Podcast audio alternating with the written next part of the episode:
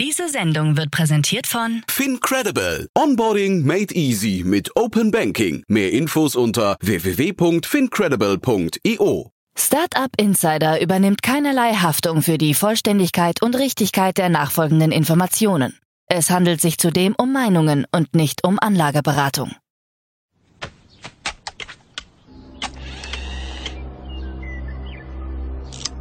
To infinity and beyond!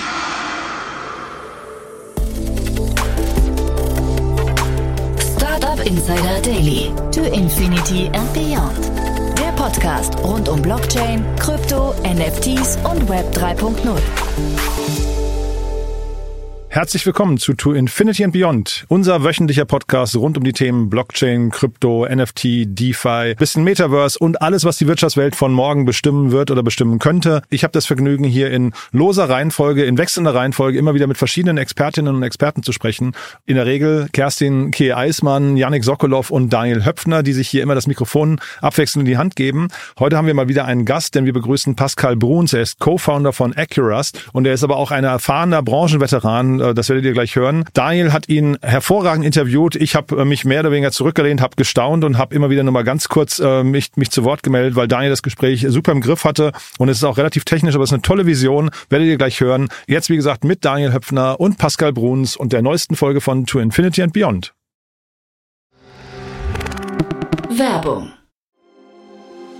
Sei dabei beim HTGF Family Day am 11. und 12. Juni in der Station Berlin. Für zwei Tage voller Inspiration und Business. Tauche ein in ein einzigartiges Netzwerkerlebnis mit bis zu 1500 Teilnehmenden. Erkunde das innovative Seed- und Later-Stage-Portfolio des Hightech Gründerfonds. Lass dich vom vielseitigen Programm inspirieren und knüpfe wertvolle Kontakte. Sichere dir jetzt dein Ticket. Mehr Informationen findest du unter www.family-day-htgf f.de. Startup Insider Daily. To Infinity and Beyond. Cool, ja, heute mal wieder mit Gast. Äh, hallo Daniel und vor allem hallo Pascal. Ja, hallo, hallo. Ja. Grüße euch, grüße euch.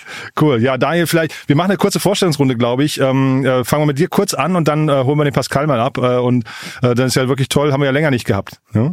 Das stimmt, wir hatten lange kein Gast mehr, ne? Also, äh, ja, Daniel Höpfner, ich glaube, ähm, langsam kennen die Leute mich. Ähm, ich hatte vor vielen Jahren mal eine eigene, eigene Firma gegründet im B2B SaaS-Bereich, hatte dann 2015 ein, ähm, ein Frühphasen-Tech-Fund gegründet, der heißt BTEM und wir investieren in frühphasige Tech-Firmen, hatten dann schon nebenbei angefangen, in Web3 und Krypto-Projekte zu investieren und das Thema mit den Web3-Projekten ist jetzt sagen hauptamtlich geworden und ich bin jetzt sagen voll fokussiert mit einem Fonds, der ist Peruja im Investment in dem Bereich. Aber das werden wir bei Gelegenheit noch mal ein bisschen Ruhe vorstellen. Jetzt erstmal zu unserem Gast. Ja, genau. Pascal, ein paar Sätze zu dir. Ja, sehr gerne. Äh, mein Name ist Pascal Brun. Ähm, ich bin aus der Schweiz und äh, Co-Founder von Acrest, ähm, einer Zero Trust äh, Applikationsplattform, ähm, bei, bei welcher wir erst kürzlich das unser incentiviertes Testnet äh, gelauncht haben und wir jetzt natürlich sehr gerne darüber sprechen, auch was das wirklich ist, ähm, wenn, wenn wir äh, von Zero Trust Applikationen effektiv äh, sprechen.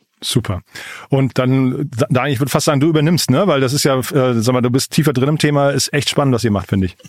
Genau, also ähm, wir können ja mal kurz und wieder, wo ihr eigentlich herkommt. Kannst du mal zwei, drei Worte zu deiner Vergangenheit sagen? Die ist ja nicht minder ähm, ähm, spannend. Ähm, du kommst ja schon lange aus diesem Web3-Bereich, richtig? Ja, genau, genau. Also ursprünglich ähm, aus dem Mobile Security Bereich. Ähm, das heißt, dort äh, vor etwa 13 Jahren mit meinem Co-Founder ähm, Alessandro haben wir uns äh, wirklich in diesem Corporate-Bereich äh, bewegt. Das heißt, Mobile Security für Finanzinstituten, Fortune 500 äh, Companies, also wirklich fokussiert auf iOS und Android, diese Security Frameworks zu bauen. Es ist auch durch Alessandro, dass ich dann wirklich oder dass wir generell in den Blockchain-Bereich äh, reingerutscht sind, will ich fast sagen, weil er hatte schon immer ein bisschen äh, ein Auge auf Bitcoin, schon sehr früh. Und dann aber im Jahre 2014 hat er seine Masterarbeit äh, an der Universität in Zürich gemacht mit dem sehr interessanten Thema, dass man ähm, einen Kaffee mit Bitcoin kaufen soll, bevor der Kaffee eigentlich schlussendlich kalt ist. Und das war dann so für uns der, der initiale Einstieg. Äh, also es war dann wirklich, dass das so ein Vorgänger des Bitcoin Lightning Networks war, das Projekt, an dem er gearbeitet hat. Es hat dann aber doch noch äh, zwei Jahre gedauert, bis wir dann äh, wirklich gesagt haben als Team, hey, wir können wirklich jetzt einen Mehrwert schaffen, wir verstehen, was wir im Blockchain-Bereich machen wollen und sind dann eigentlich eingestiegen mit einem Projekt namens AirGap, bei welchem man ein eigentlich dediziertes Smartphone, also ein mobiles Gerät, zu einer Hardware-Wallet äh, umfunktioniert, die komplett offline ist uns dort eigentlich, also den Self-Custody-Approach, also wirklich das, ähm, die, die vollständige Kontrolle äh, über die eigene Kryptos dann schlussendlich hat. Das war für uns dann wirklich so der Einstieg in, in den ganzen Web3-Bereich. Äh, wir haben das sehr früh eigentlich mit verschiedenen Ökosystemen wie äh, Tesos vor dem Mainnet-Launch, Polkadot vor dem Mainnet-Launch, Cosmos und so weiter eigentlich Kontakt gehabt und von dort her sind wir dann auch immer tiefer eigentlich in diesem Bereich äh, unterwegs gewesen. Das ist eigentlich sowas wie sozusagen Ledger für ein altes Telefon. Also sozusagen, ihr genau, genau. Nur ist es, war es komplett offline, ja. Genau, ne? wir, wir reden ja immer wieder über das Thema Sicherheit, ne? weil wir die letzten mhm. ähm, Monate gab es ja immer wieder Vorfälle, oder nicht nur Monate, auch die letzten Jahre immer wieder Vorfälle bezüglich, dass irgendwie irgendwie Keys geklaut werden, damit die Coins und ihr löst sozusagen dieses Thema dadurch, dass ihr sagt, pass auf, ähm, nutze ein altes Telefon von dir, was halt offline ist, um damit deine, deine Secure Keys sozusagen abzuspeichern, dass sozusagen das Risiko, dass deine Keys geklaut werden oder du die verlierst, einfach reduziert werden. Richtig verstanden? Genau, genau. Ja, ja, genau. Das war wirklich so so äh, das Ziel von diesem Projekt und ähm, AirGap also wird heute auch noch ähm, von von Tausenden von Benutzer verwendet. Ähm, wir, Alessandro und ich, äh, haben nicht mehr den direkten Fokus auf, auf dem Projekt, sind aber immer noch eigentlich äh, beratend unterwegs. Und das hat immer noch ein Team, das äh, aktiv diese Lösung weiterentwickelt und auch neue ähm, Blockchains effektiv integriert in diesem Produkt.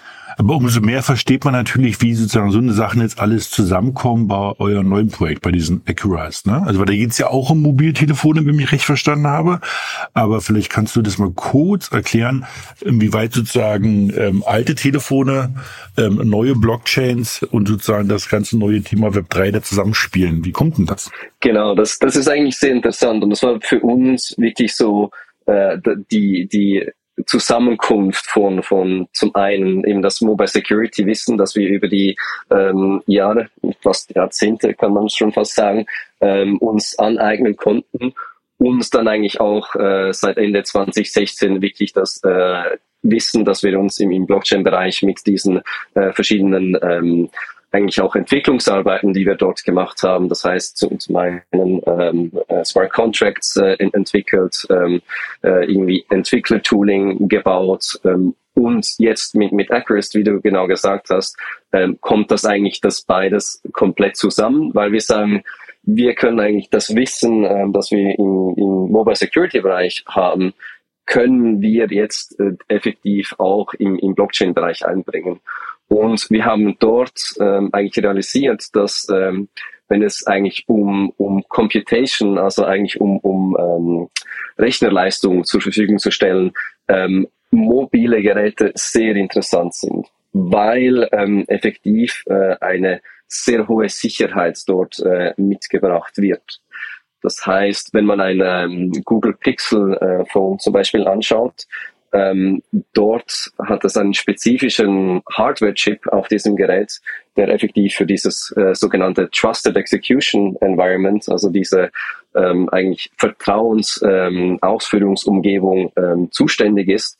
Und genau diesen Bereich, ähm, den verwenden wir effektiv, um dann ähm, dieses ein, ein eigentlich dezentrales Netzwerk von diesen mobilen Geräten aufzubauen, welche von beliebigen Personen oder Firmen zur Verfügung gestellt wird und dann eigentlich über dieses ähm, Acrest-Protokoll äh, der Zugang komplett ohne Interaktion mit irgendeinem Mittelmann zu diesen Ressourcen, zu diesen äh, Computational Ressourcen eigentlich äh, zur Verfügung gestellt werden kann. Das erinnert mich so ein bisschen an, an so ein Projekt, wo es vor Jahren darum ging, ähm, über verteilte Rechnerkapazitäten irgendwie, ich glaube, außerirdische Intelligenz zu suchen. Das ist ja so ein bisschen, was ihr auch macht. Ne? SETI, ne? Ja. Genau, das SETI-Projekt. Ne? Also das heißt, ihr nutzt sozusagen jetzt hoffentlich irgendwann Millionen von ähm, ähm, mobilen Telefonen, um sozusagen die Blockchains eigentlich das, was sie ja ursprünglich auch sein sollen, so dezentral wie möglich zu machen. Das sozusagen so dieses wir haben es ja die letzten Monate gesehen, wo so manche Blockchains aufgrund von zwar sehr interessanten Services wie irgendwie AWS von Amazon immer immer genau. zentraler werden, was ja eigentlich nicht die Idee ist. Ne? Und ähm, ihr wirkt dem entgegen. Das heißt sozusagen, ähm, Vitalik Buterin ist ein großer Fan von euch, weil der ist ja sozusagen, genau. naja, der schimpft ja schon immer über diese Zentralisierung, ne? Das Auch zu Recht. Ja. ja. Also genau. das, das ist ja nicht die Idee, dass am Ende irgendwie 50 Prozent von so einer Blockchain irgendwie bei den, bei den großen Computing-Firmen wie Google und Amazon laufen, sondern das war ja eigentlich genau nicht die Idee. Ne? Und ähm, das heißt, dann, ihr verteilt es dann wieder auf diese Telefone. Und ähm, jetzt fangen wir mal so ganz einfach an. Jetzt, äh, der mhm. Jan und der ich ähm, haben jetzt noch bestimmt so ein halbes Dutzend Telefone im Schreibtisch rumliegen. Genau. ja, weil alle zwei Jahre holt man sich spätestens irgendwie so eine neue Gurke und jetzt überlegt man ja, was macht man damit? Das heißt, ich kann jetzt mich bei euch anmelden und meine Telefone sozusagen mit den Acurust, weiß ich nicht, Client ausstatten, nehme ich mal an. Und ähm, das war's dann oder habe ich noch irgendeine aktive Rolle dabei? Genau, also ähm, das ist sehr gut, wenn wir von, von dieser Seite beginnen. Du hast wirklich, wie, wie du gesagt hast, ähm, das ist komplett richtig. Das heißt, du nimmst dein, dein Telefon, das du bei dir hast und installierst dort eigentlich dann die Android-Applikation, die wir haben. Wir nennen das im, im Acress-Bereich ist das dann ein Processor. Das heißt so eine Processor-Applikation. Und die installierst du ganz einfach. Das heißt, das Gerät, das du bei dir hast, wird komplett zurückgesetzt, also Factory Reset. Und dort scannst du dann einen QR-Code mit diesem zurückgesetzten Gerät. Und dann wird im Hintergrund wird der ganze Setup-Prozess wird, äh, wird übernommen. Das heißt, äh, die äh, Android-Applikation wird heruntergeladen, dieses Gerät und, und die Applikation meldet sich dann ähm, beim Accurist-Protokoll äh, an. Und benutzt dazu dieses Trusted Execution Environment, also diesen Chip und sagt, okay, hey, ähm, ich bin ein Gerät, das jetzt äh, Ressourcen zur Verfügung stellt und die Integrität von meinem Gerät ist auch gewährleistet. Das heißt, das ist so wie die ähm, Verifizierung, die kommt dann auch zusätzlich ähm, da noch mit, mitgeschickt. Und dann ist das Gerät bereit und kann verwendet werden von dann Entwicklern, die sagen, okay, ich brauche äh, zum Beispiel zehn von diesen Geräten, um mein Programm oder meine App auszuführen. Und das Interessante daran ist, dass du als, als Person, die das Gerät zur Verfügung stellt, du bekommst dadurch auch Rewards. Das heißt, ähm, du wirst belohnt, dass du diese Rechnerleistung zur Verfügung stellst. Und du wirst nicht von irgendjemandem belohnt, sondern von effektiv den Benutzern, die deine Ressourcen äh, verwenden. Das heißt, die, die Entwickler, die diese Apps eigentlich zur Verfügung gestellt werden, äh, haben wollen von, von dir, die belohnen dich dann für, für diese Ressourcen. Hm, okay, verstehe. Und geht das jetzt nur mit den neuesten Telefonen? Also ich glaube, bei Google ist es auch dieser Titan-Chip, dieser Security-Chip. Oder geht es auch mit älteren Geräten schon? Genau, für die erste Version, ähm, wie du richtig gesagt hast, fokussieren wir uns äh, spezifisch auf diesen Titan M2-Chip. Das ist eine mhm. spezifische ähm, Hardware-Implementierung. Und das heißt, dass momentan alle Geräte der Google Pixel-Reihe äh, und gewisse Samsung-Geräte unterstützt werden und dann mit der Weiterentwicklung der, der Plattform und der Funktionalitäten, dann kommen dann auch äh, weitere Geräte dann effektiv dazu. Mhm. Aber wenn ich richtig verstehe, das heißt, aber du hast ja gesagt, ihr, ihr macht jetzt dann so richtig ein Factory Reset und ihr werdet dann das System vielleicht auch so ein bisschen hardening, also dann richtig sicher machen. Und ich kann es dann aber auch für nichts anderes benutzen. Oder kann ich irgendwie genau, das trotzdem genau. irgendwie mein Kind geben, dass es wenigstens ähm, ähm, irgendeinen Musikdienst oder Spotify nutzen kann? Oder ist das Telefon damit dann, ich sag mal, ausgelastet und geblockt und dann ist es. Das, das ist genau wie du sagst. Also in dieser auch in, das ist die erste Version, die wir ähm, implementieren. Das heißt, das Gerät selbst ähm, hat dann nur noch die Möglichkeit, äh, diese äh, Android Processor Applikation auszuführen. Das heißt, du kannst auch nicht mehr anderes machen. Du kannst nur diese App ähm, ist das einzige, das auf diesem Gerät effektiv äh, läuft. Das heißt, wenn du ähm, das Gerät runterfährst und wieder neu startest, dann kommt auch nur wieder diese Applikation. Das ist halt wirklich auch, auch ein Sicherheitsgedanke, genau, oder wird das Ganze so, so aufgesetzt. Ja, das klar, das macht Sinn.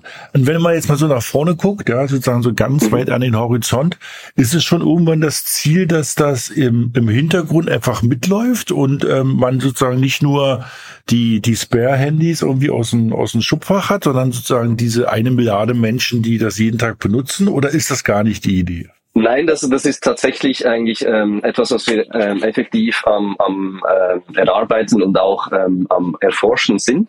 Das heißt, dass man ähm, das Protokoll selbst, ähm, das eigentlich diese, dieses Matchmaking macht zwischen den Anfragen der Entwickler ähm, und den Geräten, also diese Verteilung, dass man dort äh, sagen kann, okay, für mich, äh, für diesen Use Case, den ich jetzt habe, ist die Sicherheit zentral. Das heißt, ich will wirklich wissen, dass die, die ähm, Applikation, äh, die ich geschrieben habe, auf Geräten ausgeführt wird, welche dediziert sind. Ähm, das gibt's aber dann nachher auch äh, die, die Möglichkeit, dass man dann effektiv sagt, okay, das, was ich jetzt äh, verwende, will immer noch den Vorteil ähm, von dieser Sicherheit, die, dass, die mir ähm, das, das ganze System eigentlich gibt und vor allem auch von dieser Dezentralität profitieren. Jedoch brauche ich nicht die perfekte höchste Sicherheitsstufe, mhm. und bin bereit dafür eigentlich auch äh, Geräte zu verwenden, welche äh, die Applikation eigentlich wie äh, als weiteren Teil von einem normalen Gerät äh, haben. Mhm. Das heißt, wenn ich mal sage, ich mache jetzt hier wirklich eine Hochsicherheitsthematik, also Banking oder Genetic oder irgendwas, irgendwie was anderes, dann sage ich halt, ich will wirklich irgendwie die, die, die Level 1 Geräte, also die das exklusiv genau. ausführen. Oder wenn ich sage, pass auf, ich benutze das, um einfach ähm, Transaktionen im, in Games irgendwie abzuwickeln, wo du halt nicht ganz so hohe Sicherheitsanforderungen hast, dann kann ich halt sagen, pass auf, ich würde auch ähm, die anderen Geräte nehmen, die das einfach nur als äh, yet another App sozusagen laufen lassen, ja. Und ähm, Genau, das ist genau richtig, ja. Äh, wir sehen zum Beispiel, wenn, wenn wir darüber sprechen, dass wir ähm, Daten von, von eigentlich Off-Chain, mhm. On-Chain bringen. Das heißt, es gibt dort zum Beispiel ähm, den Oracle Use Case, äh, den du dir vorstellen kannst. Das heißt, äh, es gibt Preisdaten, die von ähm, irgendwo aus dem Web2-Bereich kommen. Den will ich in Web3-Bereich ähm, bringen für meine äh, dezentrale Finance-Applikation zum Beispiel. Und da das ein integraler ähm, Bestandteil eigentlich dieser Plattform ist, dass ich wirklich sicher bin, dass die Daten nicht äh, manipuliert wurden und da, da, dadurch bin ich bereit, effektiv, oder ich will eigentlich, dass es die höchste Sicherheit hat. Wenn es aber mhm. darum geht, zum Beispiel äh, einen Use Case, wenn, wenn das Web, äh, Webcrawling zum Beispiel, kannst du dir vorstellen oder könnt ihr euch vorstellen, ähm, dort ist es nicht so wichtig, wie groß die Sicherheit effektiv gewährleistet ist, oder? Ja, das stimmt. Und nun ähm, werde ich dann dann, ich nehme mal an, ich werde nicht bezahlt mit Euro oder sowas, sondern ich werde eben mit euren eigenen Tokens bezahlt. Ähm, ähm, habt ihr die schon, seid ihr schon gelauncht ähm, oder seid ihr jetzt gerade, ich glaube, du hast erwähnt, ihr seid gerade im Testnet live gegangen. Was ist so euer Plan genau, mit, so, das, also das, mit den Hauptnetz? Ja, wir, wir haben das sogenannte Incentivized Testnet, also das incentivierte ähm, Testnet gelauncht. Was das eigentlich bedeutet, ist, dass ähm, funktionell und technisch äh, stehen alle Bestandteile bereits. Ähm, und wir benutzen dieses äh, Netzwerk auch bereits, um produktive ähm, Use Cases onzuboarden. Es gibt aber noch, natürlich noch viel, ähm, das wir noch besser verstehen müssen. Ähm, und daher ist das so wie der erste Schritt ähm, zu, wie du angesprochen hast, dem Mainnet. Und Mainnet äh, für uns ist momentan ähm, Ende Q1, äh, Beginn Q2 im nächsten Jahr. Das ist effektiv geplant. Was das uns das, äh, dieses Acris Canary, das, äh, wie, wie das incentivierte Testnet heißt, ähm, jedoch ermöglicht, ist aber wirklich halt bereits ähm, diese äh, Lösung eigentlich den Leuten schon in die Hand zu geben und das effektiv schon bereits äh, verwendet werden kann und wir nicht erst noch äh, die nächsten äh, sechs äh, Monate ähm, eigentlich am entwickeln sind, ohne dass wir ähm, effektiv diesen Mehrwert bereits ähm, zur Verfügung stellen können. Kannst du einmal ganz kurz sagen, wer sich da jetzt angesprochen fühlen soll? Also wer soll jetzt, wer ist jetzt so die Zielgruppe für die Testphase, aber auch für, für danach? Ja, das, das ist eine, eine sehr, sehr gute Frage. Und dort äh, ist es sehr interessant. Zum einen natürlich der Web3-Bereich.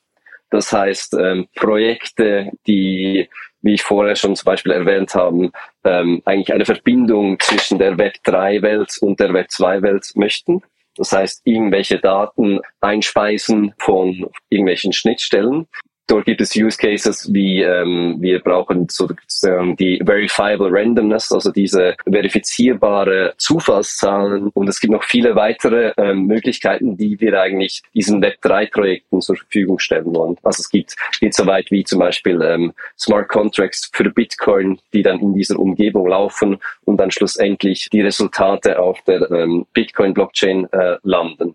Also es ist wirklich eine sehr breite Möglichkeit, weil vielleicht, das haben wir noch nicht angesprochen, das Interessante ist, dass das ähm, die von der Entwicklerseite ähm, komplett eigentlich in Programmiersprache diese Anforderungen geschrieben werden können und das wird dann effektiv auch direkt ausgeführt auf den Geräten. Das heißt, es gibt dort äh, komplett eigentlich keine Limitierungen für, für äh, die, die, wie das Ganze eigentlich benutzt werden kann. Und das Zweite, das äh, für uns sehr interessant ist, ist, dass das ist nicht nur eine Lösung für effektiv Web3-Projekte, sondern es ermöglicht auch Entwickler, die in, in der Web 2 oder von der Web 2-Welt eigentlich kommen und sagen, ähm, für uns ist es wichtig, dass wir nicht, wie wir vorher schon angesprochen haben, eigentlich diese zentralen Cloud-Providers verwenden, ähm, weil dort gibt es halt natürlich auch gewisse ähm, Hintergedanken ist zum Beispiel, dass zum einen äh, alle meine Daten, die, die ich in meinem Unternehmen habe, landen dann effektiv bei, bei Google oder Apple äh, oder äh, Amazon, meine ich. Und hier ähm, kann nicht mal äh, derjenige, der das Gerät betreibt, auf diese Daten zugreifen, weil wir eben diese Technologie effektiv dazu verwenden. Weil, weil sozusagen die Daten gehen sozusagen die, die kommen nur als Ergebnis sozusagen aus dem Handy wieder raus. Ja, das heißt sozusagen, oder wie muss man sich das vorstellen? Genau, also was für ein genau. Sicherheitslevel? Okay. Genau. Also es ist wie halt so die, die, ähm, diese Blackbox sozusagen ähm, und dort kommt der Request, also die Anfrage des Entwicklers rein mit in, in der Form des Codes und dann kommt mhm. nur äh, die Antwort heraus, oder? Schlussendlich. Genau. Und wie, also habt ihr jetzt eine, also ohne dass wir jetzt zu sehr in die Technik gehen, aber ähm, was mich mal interessiert, habt ihr jetzt eine eigene Computersprache, also eigene Sprache entwickelt oder wie entwickelt man jetzt Applikationen für euch? Genau, das, das ist eine sehr, sehr gute Frage. Und dort ist es halt wirklich ähm, das Ziel von uns, dass das so einstiegerfreundlich wie, wie möglich ist. Und das Coole ist, dass man in JavaScript die Applikationen also dort programmieren kann. Das heißt, das ist wirklich auch sehr gängig für ähm, Entwickler, die ähm, sich nicht mit dem Web3-Bereich auskennen und eigentlich für, für ähm, die meisten Entwicklern ist das so wie äh, eine der Einstieg, ein sehr, sehr tiefe Barriere zum, zum eigentlich für diesen Einstieg dort. Äh, Klar, meine JavaScript, ich glaube, das können nur langsam wo ich jeder da draußen, der irgendwas in dem Bereich macht. genau. Lassen Sie noch trotzdem zwei Minuten sprechen, kurz über euch als, als Team. Also du hast ja schon sehr spannend mhm. erzählt, wo du sozusagen herkommst und was du gemacht hast. Ähm, aber du wirst ja schon nicht alleine unterwegs sein oder auch nicht nur zu zweit. Wie groß seid ihr und wo sitzt ihr? Seid ihr so, ich sag mal, so klassische drei, also einmal über den Globus verteilt oder seid ihr doch schon, ähm, also man hört es ja auch in deiner Stimme, ähm, sehr schweizzentrisch oder, oder wie muss ich mir das vorstellen? Und sucht ihr eigentlich auch Leute oder seid ihr erstmal äh, gut unterwegs und ähm, ja, sag mal drei Worte zu euch als Firma. Sehr, sehr gerne, ja. Ähm, wir sind aus der Schweiz. Hauptsächlich das Team äh, bewegt sich eigentlich in, in um, rund um Zug, also das äh, sogenannte Crypto Valley. Ähm, dort sind wir ähm, effektiv zu Hause. Die Leute, die bei uns ähm, arbeiten selbst, ähm, kommen aber oft ähm, aus anderen Ländern und haben zu uns in die Schweiz gefunden. Wir haben auch Leute von, von Portugal zum Beispiel, aber es ist eigentlich wirklich zentral äh, rund um die Schweiz, wo wir die Entwickler äh, effektiv haben. Viele Leute haben mit uns auch bereits vor Acrest äh, an anderen Projekten zusammengearbeitet. Das heißt, wir sind wirklich ein, ein Team, das äh, eine sehr große Erfahrung hat mit dem mit der Zusammenarbeit miteinander oder schlussendlich. Von der Anzahl sind wir momentan äh, zehn Leute und wir sind natürlich immer sehr interessiert, zum einen natürlich äh, Entwickler äh, bei uns anzustellen, die sehr interessiert sind, in, in diesem Bereich äh, zu arbeiten und natürlich aber auch weitere Rollen wie Business Development, Marketing. Das ist das Ganze, was wir auch noch am Aufbauen sind momentan. Mhm. Spannend, spannend. Und jetzt dieses Acrest, wenn man jetzt überlegt, also was wird denn das in fünf Jahren? Das ist mal so eine, so eine Frage, wo man sich mal überlegt, also seid ihr dann ähm, verteilt auf irgendwie eine Million Telefone oder seid ihr irgendwo eingebaut oder wie, also was ist denn da so die Vision dahinter? Ja, also ich habe, also ich glaub, du hast gut erklärt, dass ihr sozusagen eigentlich die, das, das, die Originalidee von einer Blockchain, das Dezentrale, wieder zum, zum mhm. Leben erwecken wollt und mhm. eigentlich, und es ist halt das Smarte daran, das sicherste Gerät, was wir alle eigentlich haben, nämlich das Mobiltelefon dafür nutzen wollt. Und genau. ähm, das ist halt das Coole, weil natürlich die Telefone, ich glaube, das werden die wenigsten auch wissen, eigentlich unglaubliche Sicherheits, äh, äh, also Sicherheitsschlösser sind. Ja, also da haben ja, da ja. hat Apple und Google die letzten Jahre wirklich äh, mega viel Arbeit geleistet, ähm, dass sozusagen die Telefone als solches auf jeden Fall sehr, sehr sicher sind. Und das nutzt mhm. das ist cool. Jetzt mhm. trotzdem nur die Frage nach vorne, also 2030, wenn wir dann irgendwie den nächsten Podcast machen und über euch erneut reden, was hat sich bis dahin, was, was seid ihr bis dahin? Also hat, ist das, ist das eine Development-Umgebung geworden, die noch viel stärker in alle möglichen Bereiche reinragt oder habt ihr weitere Produkte entwickelt? Ähm, ja. Genau, also das Ziel ist wirklich, wie du sagst, dass, ähm, dass es wirklich diese Umgebung ist, ähm, die von, von den verschiedensten Firmen und, und Entwicklern äh, verwendet werden können. Das heißt, dort ist aber wirklich auch äh, in, in der langen Vision halt das Ziel, äh, dass man wirklich, wenn man vom Web 3-Bereich kommt, nennt man das immer so die Web 2-Welt, aber halt wirklich die bestehenden Großfirmen und auch die bestehenden, ähm, das kann auch kleinere Firmen sein, halt wirklich von ähm, dieser, dieser Trustless, also dieser äh, vertrauenslose, dezentralen ähm, Rechnerumgebung, also dieser eigentlich kann man sozusagen wie äh, von einer dezentralen Cloud äh, eigentlich sprechen, überzeugen mhm. kann und wirklich äh, denen ähm, die die Möglichkeit geben kann, halt dort ähm, diese wirklich die Vorteile zu nutzen, welche halt dann dieses vertrauenlose Ausführen äh, sind für, für dann wirklich die unterschiedlichsten ähm, ähm Use Cases, wie auch zum Beispiel ähm, für AI, Model Training, das komplett dezentral zu machen. Das heißt, dort ist wirklich initial der Fokus ähm, ist mehr auf dem Web3-Bereich, aber dann ähm, eigentlich ähm, für, für diese längere ähm, Roadmap sozusagen ist das wirklich das Ziel, halt alle diese weiteren Firmen äh, dort onzuboarden und dann eigentlich die, die direkte Konkurrenz schlussendlich zu sein zu jemandem wie einem Google Cloud oder ähm, Amazon AWS. Und ich kurz sagen, ja. Lass mal ganz kurz, Daniel, wenn ich kurz darf, äh, weil ich finde es in so einem Kontext auch immer spannend zu fragen, was kann denn da schiefgehen? Was sind denn so die Herausforderungen für euch, wo ihr noch nicht genau wisst, wie ihr die löst? Weil äh, ne, wir haben jetzt gerade über die Fünf-Jahres-Vision gesprochen. Das ist ja ein langer Weg. Ne? Auf dem Weg kann ja vieles passieren. Und gibt's da irgendwie für euch noch so Fragen, die ungelöst sind oder wo du vielleicht sagst, dann rückblickend könnte es sein, darüber, darüber äh, sind wir vielleicht gestolpert? Ich glaube, von, von der technischen Seite her würde ich ähm, das sagen, dass es dort keine Probleme gibt. Ähm, was wir natürlich, ähm, weil wir ein technisches Team sind, ähm, vor der, der Herausforderung stehen, ist, ähm, dass alle auch verstehen, was der Mehrwert dieser Plattform ist.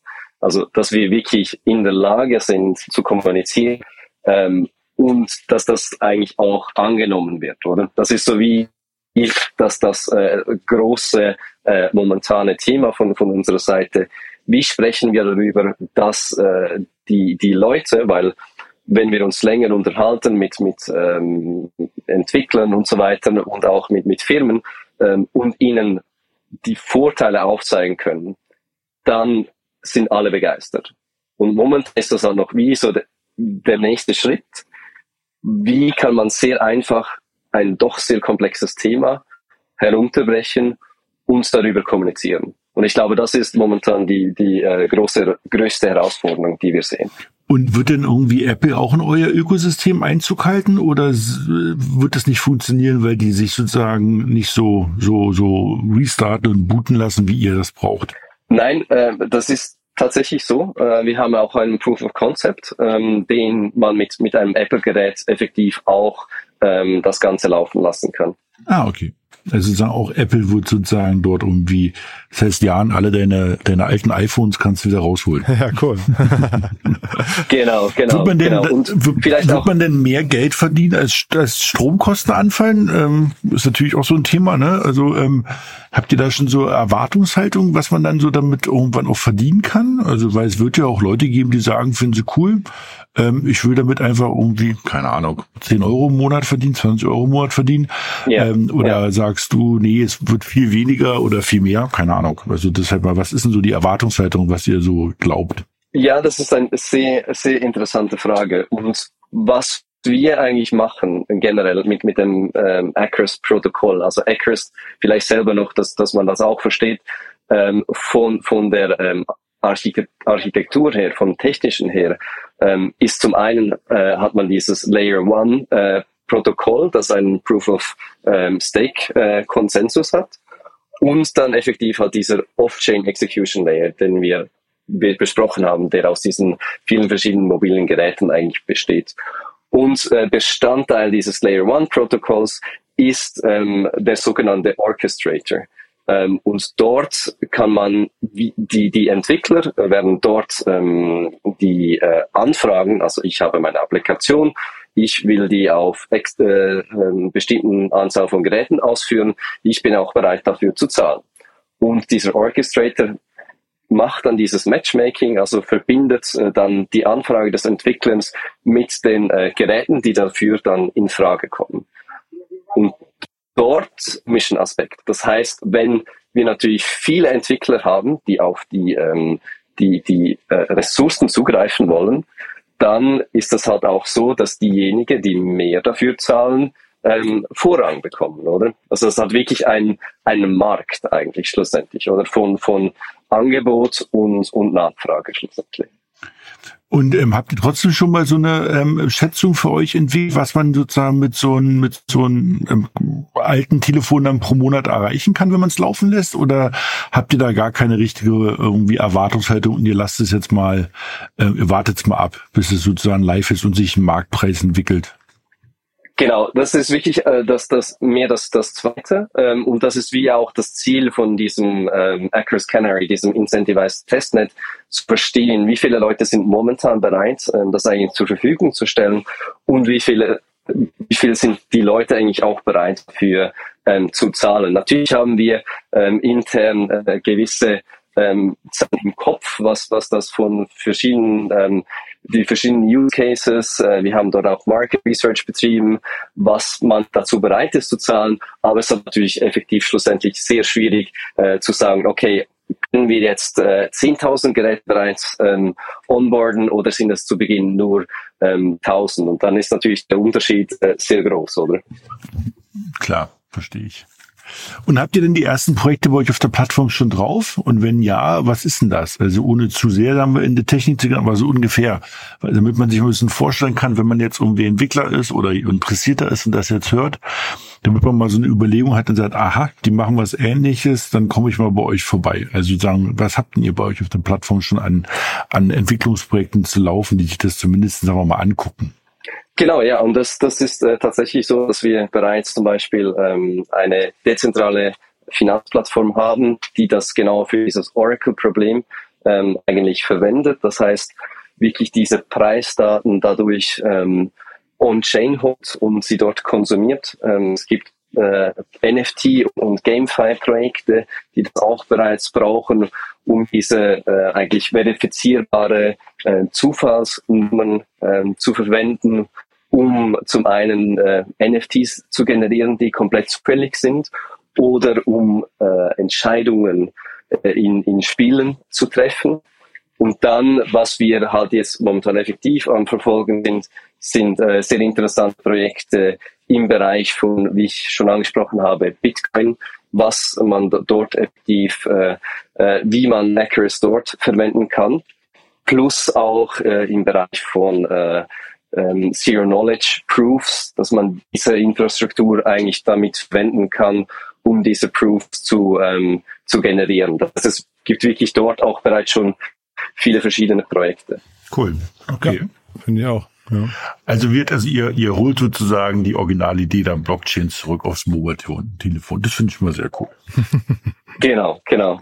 Haben wir denn noch irgendwas Wichtiges, Großes vergessen, bevor wir so in, ähm, dem Ende uns nähern? Ähm, ähm, nein, ich glaube, was, was sicher sehr, ähm, sehr interessant ist für unsere Seite ist, äh, wenn man mal äh, schaut, was das Canary äh, kann, wenn man natürlich äh, mobile Geräte hat und, und diese Ressourcen zur Verfügung stellen werden kann, kann man sich dort einfach ähm, äh, onboarden eigentlich. Und wenn man interessiert ist, als Projekt effektiv zu verstehen, was dort äh, wie, wie der Mehrwert aussieht und wie man das verwenden werden kann, dann sind, sind wir sehr gerne bereit, auch äh, weitere Informationen dort zur Verfügung zu stellen. Sehr gut, sehr gut. Cool. Jan, hast du noch Fragen? Nee, ich finde das, fand das sehr, sehr spannend, muss ich sagen. Ähm, tolles Thema. Dann ja, vielen Dank, dass ihr äh, die Zeit habt, ja. Mhm. Nee, genau. Du hast ja, also wir haben ja schon ein bisschen drüber gesprochen, wer das jetzt nutzen kann. Du hast gesagt, Entwickler können sich bei euch melden, ja. Ähm, auch auch genau. gerne äh, auch gerne nicht vor Ort in in der Schweiz, sondern du hast gesagt, das äh, können äh, Entwickler überall sein, ne? Genau, genau. Also wir haben äh, auch auf sozialen Medien, zum Beispiel Discord, Telegram und so weiter, äh, sind wir sehr gut ähm, erreichbar. Wir haben äh, Dokumentationen, die äh, auch online verfüg zur Verfügung stellen. Ähm, genau. Mhm, super. Nee, dann hat mir das großen Spaß gemacht, Daniel. Ich äh, habe an deinem Interesse gemerkt, dir auch, ne? Äh, Blockchain aufs Mobile, das ist ja die ursprüngliche Idee da zurückzuholen, ist ja super. Und SETI ist ja eine schöne Analogie, finde ich, ne? genau, auf jeden Fall, ja. ja. Das finde ich auch so, ja. Das habe ich noch nicht gehört bis jetzt, ja. muss ich sagen. Ja, cool. Naja, das ist halt auch ungenutzte Rechenpower, die da rumliegt. Ne? Wenn man überlegt, wie viele Millionen Telefone da eigentlich rumliegen, wo du sagst, es ist eigentlich schade, dass die nicht für irgendwas äh, genutzt werden. Und wenn Total. ihr das jetzt ermöglicht, ist das halt auf jeden Fall eine sinnvolle Nutzung davon, ja. Das ist auf jeden Fall so. Cool. Dann äh, sage ich Danke an euch beide. Ne, hat großen Spaß gemacht. Pascal, weiterhin viel Erfolg. Äh, hat mich sehr gefreut. Vielen, vielen Dank. Ja. Und euch allen ein schönes Wochenende. Ein schönes Wochenende. Vielen Dank. Cool. Dann wünsche ich auch. Tschüss miteinander. Bis dann. Ciao. Tschüss. Ciao. Startup Insider Daily to Infinity and Beyond. Der Expertendialog mit Daniel Höpfner und Kerstin Eismann rund ums Thema Krypto, Blockchain und Web 3.0. Ja, das war Pascal Bruns, Co-Founder von Accurust und Daniel Höpfner, unser Stammgast und heute würde ich fast sagen, die One-Man-Show. Ich hatte, glaube ich, noch nie so einen entspannten Vormittag, konnte mich hier mehr oder weniger zurücklehnen und einfach nur in einem sehr, sehr spannenden Gespräch lauschen. Ich finde, die beiden haben das super gemacht und es ist wirklich ein tolles Projekt, muss ich sagen. Schaut es euch mal an. Vielleicht kennt ihr jemanden, der sich dort bewerben möchte, der Lust haben könnte, bei Accurust mitzumachen, dann gerne weiterempfehlen oder ohnehin natürlich gerne diese Folge weiterempfehlen an Menschen, die hier mal reinhören sollten oder die sich für Accurust interessieren könnten. Dann dafür schon mal vielen, vielen Dank an euch euch und ansonsten euch einen tollen Tag, ein tolles Wochenende. Nicht vergessen, wir haben einen Krypto-Newsletter, der dieses Format hier flankiert. Den findet ihr auf www.startupinsider.de. Einfach mal reinschauen und äh, kostenlos abonnieren und vielleicht auch den weiterempfehlen, falls ihr jemanden kennt, der oder die sich für die Krypto- oder Blockchain-Szene interessieren. Ist ebenfalls ein tolles Format, so wie alle anderen Newsletter, die wir haben. Wir haben ja insgesamt zehn Stück. Alle die findet ihr, wie gesagt, auf www.startupinsider.de im Bereich Newsletter. Schaut es euch gerne mal an und wie gesagt, wenn es nicht gefällt, jederzeit wieder deabonnieren. Ist also wirklich risikofrei. Ansonsten bleibt mir nur nur euch ein tolles Wochenende zu wünschen. Vielleicht hören wir uns morgen wieder im Rahmen des äh, Startup Insider Media Talks oder dann am Sonntag bei Startup Insider Read Only, unser Bücherpodcast mit meiner wundervollen Kollegin Annalena Kümpel.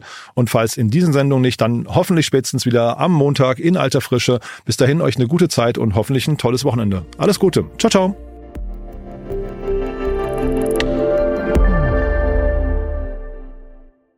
Sendung wurde präsentiert von Fincredible. Onboarding made easy mit Open Banking. Mehr Infos unter www.fincredible.io.